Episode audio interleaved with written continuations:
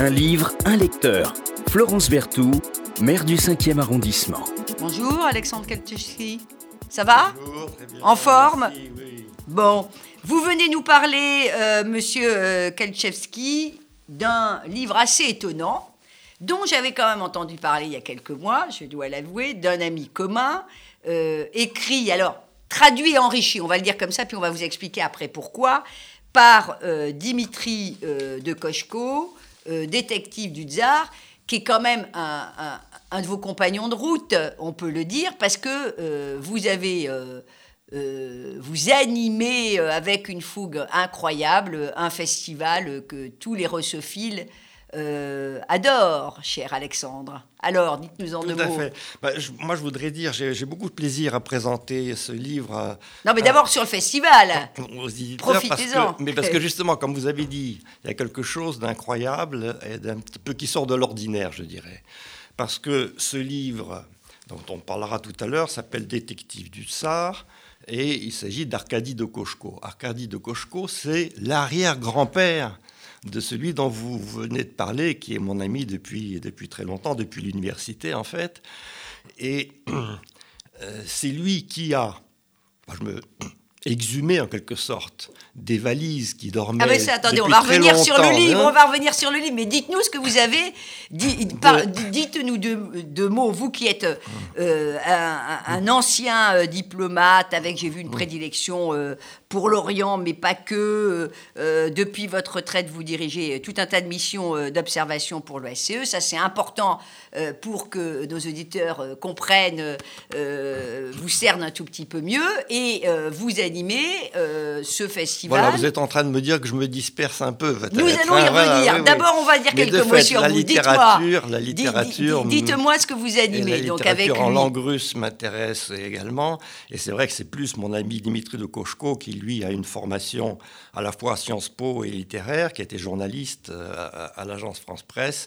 Euh, c'est lui qui a, ayant euh, créé une association qui s'appelle France Oral, a initié il y a déjà une bonne dizaine, plus d'une dizaine d'années, les journées du livre russe et des littératures russophones, Où qui vous sont maintenant accueillis depuis une bonne di- presque une dizaine d'années, il est vrai, hein, 10 pratiquement ans, plus de depuis, 10 ans. presque le- depuis l'origine, dans les locaux qui sont gracieusement mis à notre disposition par vous-même, par Et vous faites, du vous 5e faites, vous faites un grand, un grand Et festival. C'est en fait, c'est pas seulement un grand festival, c'est en fait le plus important Oui. festival autour de la littérature russe, euh, et, enfin de langue russe, étant entendu que sont invités là euh, des, des écrivains, mais aussi des experts, euh, qui sont de langue russe, mais qui ne sont pas nécessairement des Russes. Bien sûr, Euh, qui ça sont pas nécessairement des des gens Russes. de- issus du monde russe, en quelque sorte, Voilà. qui peuvent Et- habiter et, et même ce les uns festival, il aura lieu quand Euh, Vous l'avez un peu repoussé, je alors crois. nous l'avons repoussé compte tenu des circonstances que, que tout le monde Sur le connaît. dernier trimestre de et cette. donc euh, nous sommes pleins d'optimistes et nous imaginons que nous pourrons reprendre pied comme il le faut.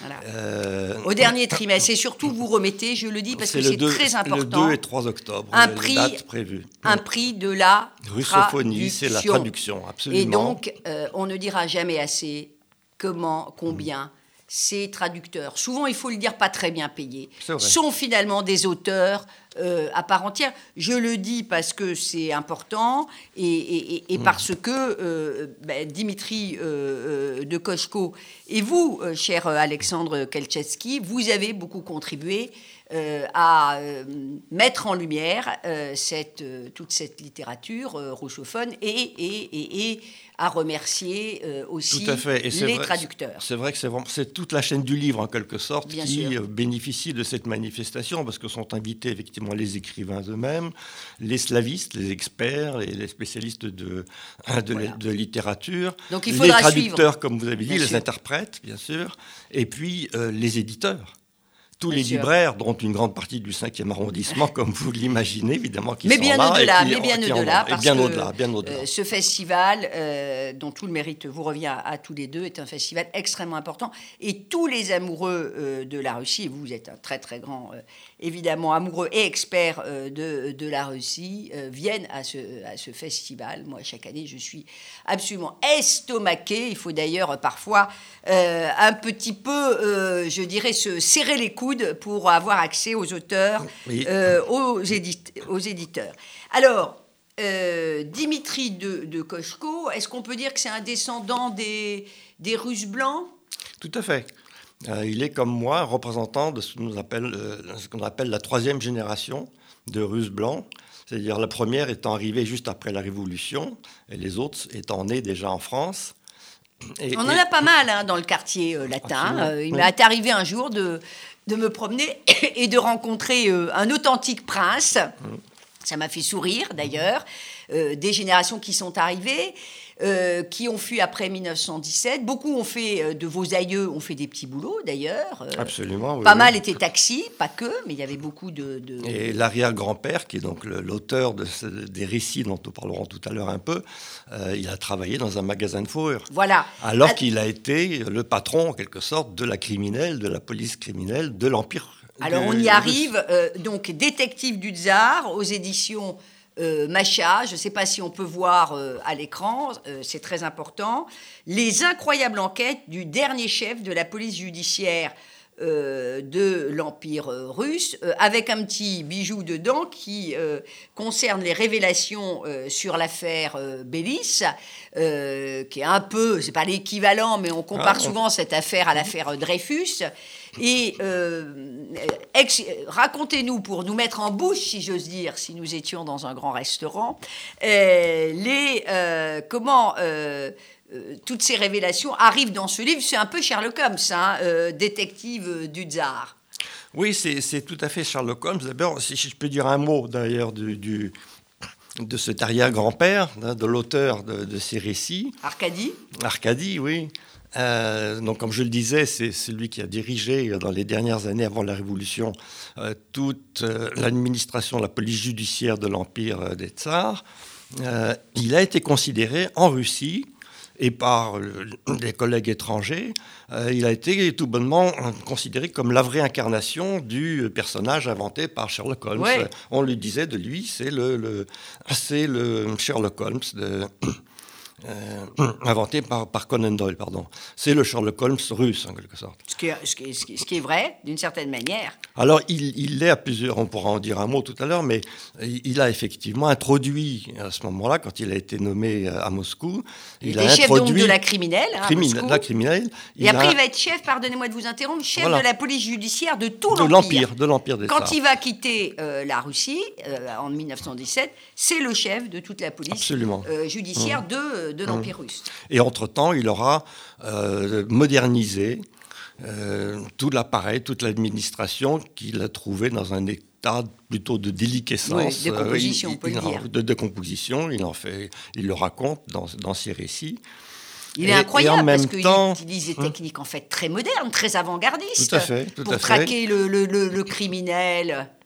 Oui, puis alors il le fait en coopération avec ses collègues étrangers, donc il, acquiert également une notoriété à l'étranger, ce qui fait qu'à un congrès euh, de, spécialistes qui se réunissent en, en Suisse, je crois, en 1913, euh, l'appareil judiciaire qu'il euh, qu'il dirige est considéré comme le plus performant en termes de pourcentage d'affaires élucidées. D'affaires élucidées. Ah oui, vraiment, tout à fait. Parce que sous sa direction, bah, la police, euh, police criminelle puis police judiciaire, elle va avoir un taux d'élucidation incroyable. Donc par exemple, j'ai lu qu'il avait fait quelque chose d'incroyable. Il classe les empreintes digitales. À l'époque, on voilà, ça ne se faisait pas. Il a un système de classement qui permet en quelque sorte de faciliter les recherches. Mm. Parce qu'auparavant, bon, les, empreintes étaient sans doute relevées, mais euh, tout ça a été mis dans un tiroir et c'était absolument pas, pas exploitable. il faut le dire. Donc il a introduit vraiment toutes ces, toutes ces techniques modernes. Il sert du téléphone, il se sert de la photographie, euh, il se sert de tous ces, toutes ces méthodes modernes de classement et d'identification. Mais il va même au-delà parce qu'il s'est dit c'est très bien d'élucider des affaires, mais si nous pouvons prévenir en quelque sorte un certain nombre de crimes et de délits, c'est encore mieux. Donc il va au-delà en quelque sorte du travail habituel donc c'est quelque part euh, un peu la jeunesse de, nos techniques modernes d'identification euh, euh, des, des, criminels. Alors il y a plein d'affaires, ça se lit un peu franchement comme un livre de Conan C'est comme un polar. Vous pouvez d'ailleurs, vous pouvez choisir Enquête de sang bleu, Un crime odieux, Rêve d'amour, Hold up à la banque de Kharkov. Alors ça, je vous le conseille. Mais pas On vous dira rien sur l'affaire Bélis parce que il faut que vous lisiez ah, sur l'affaire Bélis. Bien Donc sinon bon, euh, voilà, donc je redis, Détective du tsar, les incroyables enquêtes du dernier chef de la police judiciaire de l'Empire russe, aux éditions Macha. Et alors, je vous ai euh, arrêté tout à l'heure pour que euh, on reparle un petit peu de vous, mais alors, comment Dimitri de Kochko, le descendant d'Arcadie de Kochko, il a accès à, à toutes les, les- les traces laissées par son aïeul. Alors ça, c'est incroyable. C'est c'est un, un roman dans le roman, ça. Alors, il faut imaginer que une partie de l'immigration russe est partie, euh, c'est vrai, précipitamment, certes, mais euh, une partie a eu le temps quand même d'emporter avec soi un certain nombre de de- D'affaires, voilà. d'affaires, d'affaires. Parfois quelques di- diamants, comme le prince Yusupov. qui Voilà, mais un là, en en l'occurrence, ce sont les mémoires hein, de, de- de l'arrière-grand-père qu'il a rédigé à son arrivée en France, donc dans les années, dans les années 20, et tout ça dormait. Enfin, ça a été édité en russe. Je, crois que dans l'immigration russe, ça, ça circulait un petit peu. Juste un petit mot, euh, un petit mot, un petit mot peut-être à propos de cette immigration russe. Attendez, faut avoir il les, conscience retrouve, qu'en il, les 1910 retrouve, il les retrouve où? Dans une valise, Alors Dimitri, oui, notre, notre ami, nous, il les recouvre, le trouve dans des valises. écrit Euh, tout petit. Oh, c'était très difficile à déchiffrer, effectivement. Et donc, la première des choses à laquelle il s'est employé, c'était à le mettre en, en propre, en quelque sorte, euh, en russe. Et il a d'abord commencé par faire éditer ce livre en Russie, avec euh, le succès que l'on peut imaginer, parce que, évidemment, euh, les Russes contemporains, actuels, n'imaginaient pas du tout euh, ce que cela pouvait être, d'autant ceux, d'autant moins qu'ils avaient vécu dans une idéologie qui disait que finalement que le monde pour eux n'avait commencé qu'en 1917 et qu'avant il n'y avait rien. Or là, on découvre au contraire quelque chose d'extrêmement moderne, d'extrêmement avancé. Donc il découvre ça, il le fait publier en, en Russie, et puis de là lui vient l'idée évidemment de présenter ça au public français, et il s'attelle lui-même à la, tra- à la traduction et euh, à l'annotation pour que évidemment le lecteur français puisse comprendre dans quelles circonstances et de quoi il s'agit. Parce il que enrichit beaucoup. ce sont effectivement des récits donc de- de- d'enquêtes qui ont été menés avec plus ou moins de bonheur, de succès. Euh, donc ça peut se lire sous, sous cet angle-là, mais ça peut se lire sous un autre langue, ang- langue beaucoup plus intéressant, qui est celui d'une description. Alors certes des bas-fonds, puisqu'il s'agit d'affaires policières, mais en grande partie aussi de la, de la société russe à la veille de la Révolution, et qui montre... euh, parce qu'il a, il- porte un, un regard très objectif sur la question. Oui, On- sur on- toutes les on reviendra tout à l'heure sur son attitude que l'on sent dans, dans- dans ce qu'il écrit, parce qu'il est partagé entre le service qu'il rend, enfin qu'il Bien sûr, au qu'il fait pour le tsar, et puis euh, ce qu'il voit objectivement. Et il voit là une, une société qui est quand même extrêmement à deux, à deux vitesses. Il voit la société à deux vitesses. Très, Et très dans ce- inégalitaire. Dans ce livre, vous le percevez parce que, évidemment, c'est contextualisé et vous avez euh, la description, par exemple, des bas-fonds euh, Voilà. à, à- à Moscou. Euh, tout ça est, est recontextualisé. Alors, parmi toutes euh, ces, ces récits, on ne va pas évidemment vous les détailler parce qu'il faut, encore une fois, il faut vous donner envie d'aller euh, acheter le livre de, de Dimitri euh, de Kochko aux éditions Macha. Euh, Il y en a une qui est quand même incroyable, c'est sur Raspoutine. Parce que moi, j'ai découvert euh, Mmh. que euh, on avait découvert, on, re- on avait retrouvé, semblerait-il, Le corps. oui. le corps de Raspoutine dans la, dans la Neva grâce à l'ancêtre de Dimitri euh, de Kochko. Alors, on va, on va pas vous en dire plus, mais c'est Oui, tellement voilà. incroyable cette histoire de Raspoutine que euh, il, faut, euh, il faut aller, euh, aller euh, le, le- le lire. Absolument, absolument. C'est formidable. Euh, et, et- et on y redécouvre euh, plein de choses euh, sur, euh, sur, euh, sur, euh, sur la Russie. Euh, la Russie, évidemment, euh, des dernières années, des dernières années du, du, tsarisme. Vous, Donc, y compris, y compris dans sa composante antisémite, parce que de fait, l'antisémitisme était très, très marqué à l'époque dans la société russe. Et, on pourra, d'ailleurs, à propos de l'affaire Bélis, voir également, constater que dans l'émigration russe, donc en France déjà, puisque le flot principal de l'immigration euh, des exilés euh, s'est dirigé vers la France pour diverses raisons. Enfin, la France, en tout cas, avait ouvert sa porte aux, euh, aux immigrés russes. Et donc, beaucoup se sont retrouvés ici.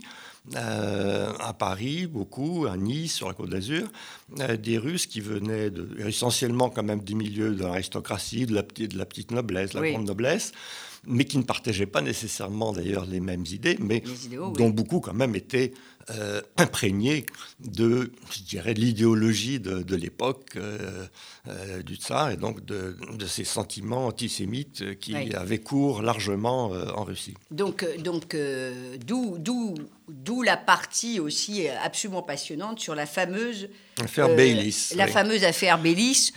On ne vous en dira pas plus parce Non, que. je voudrais peut-être en dire Alors quand même allez-y, deux mots allez-y, dites-en deux mots, allez-y.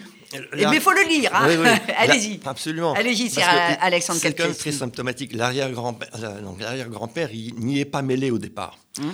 Euh, Qu'est-ce que c'est cette affaire? C'est une affaire de droit commun, en quelque sorte. On découvre un jour, c'est en 1911, euh, le corps d'un jeune garçon, d'un enfant de 13-14 ans, qui est mutilé, enfin, qui, est, qui est atrocement euh, mutilé. Et puis, très rapidement, se répand, et c'est à Kiev. Il faut savoir qu'à Kiev, donc, le sentiment antisémite était particulièrement marqué Exacerbé, oui. exacerbé dans, dans cette partie de la Russie, de l'Empire russe. Et très rapidement euh, circule comme ça l'idée qu'il s'agit d'un crime rituel euh, commis par euh, un représentant de la communauté juive, euh, de- juive de Kiev. L'enquête est menée euh, par la police locale et très rapidement, la société russe s'enflamme. Enfin, la société russe, c'est 20% de la population. Bien sûr. 80% de la population sont des, sont des gens, des ruraux, des paysans. Euh, mais disons que la bonne société Les s'enflamme. Goudjiks qui ne lisent pas. Voilà. Euh, L'arrière-grand-père, lui, est à Moscou à ce moment-là. Il dirige la police euh, judiciaire de Moscou. Alors, Moscou n'est pas la capitale, hein, c'est Saint-Pétersbourg à Mm. Bien l'époque. sûr. Donc, euh, mais il envoie quand même un, bon, un de ses collègues quand même voir un peu sur place. Mais il n'est pas saisi de l'affaire. Il est un peu curieux. Il est surpris de ne pas l'être parce qu'il a une Il bonne ne reste plus qu'une réputation. minute bon. pour leur donner envie. Et puis deux ans après, il est appelé par son collègue de Ouais. Saint-Pétersbourg qui, lui- qui le fait venir et qui le- lui fait rencontrer, et c'est à la demande du ministre de la Justice. Le ministre de la Justice le, re- le reçoit et je lui dis, je vous confie le soin de, euh, de, ref- de refaire, de regarder bien de près les Cette dossiers, affaire. cette affaire, en lui disant, moi je suis partisan de la, de la thèse du, euh, du, du crime du meurtre rituel, et donc euh, il vous appartient de- en quelque sorte de l'étayer. Voilà, il a un mois pour le faire. Et vous imaginez, enfin en tout cas c'est la, la, la grandeur de ce personnage. Un mois après, il revient, Monsieur le Ministre, je suis absolument pas de votre avis.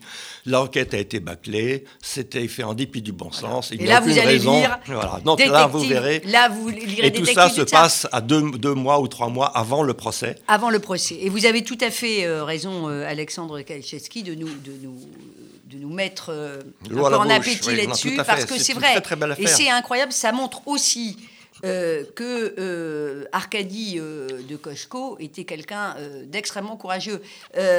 Il a d'ailleurs été sollicité par Scotland Yard, mais voudra, Mmh. il voudra rester russe. En, en revenant d'ailleurs, il va s'exiler à Constantinople. C'est un personnage de, de légende. Je, je vais vous faire un petit aveu. Je me souviens, il y a deux ans, je crois, Dimitri de, de, de Koshko euh, m'avait euh, parlé euh, de cette histoire de valise et, et me dit je, je suis en train de réécrire. Et je lui avais dit c'est c'est formidable. Allez-y. Donc, Détective euh, du Tsar aux éditions Macha. Merci euh, infiniment à Alexandre de Kelcheski d'être venu nous, nous parler de, de ce livre. Euh, on va avoir du temps pour lire. J'allais dire hélas ou tant mieux, je ne sais plus euh, ce qu'il faut dire. Donc, euh, allez-y, achetez Voilà, le, le livre est disponible en allant sur le site macha-publishing.com. Voilà. Merci beaucoup. Merci à vous.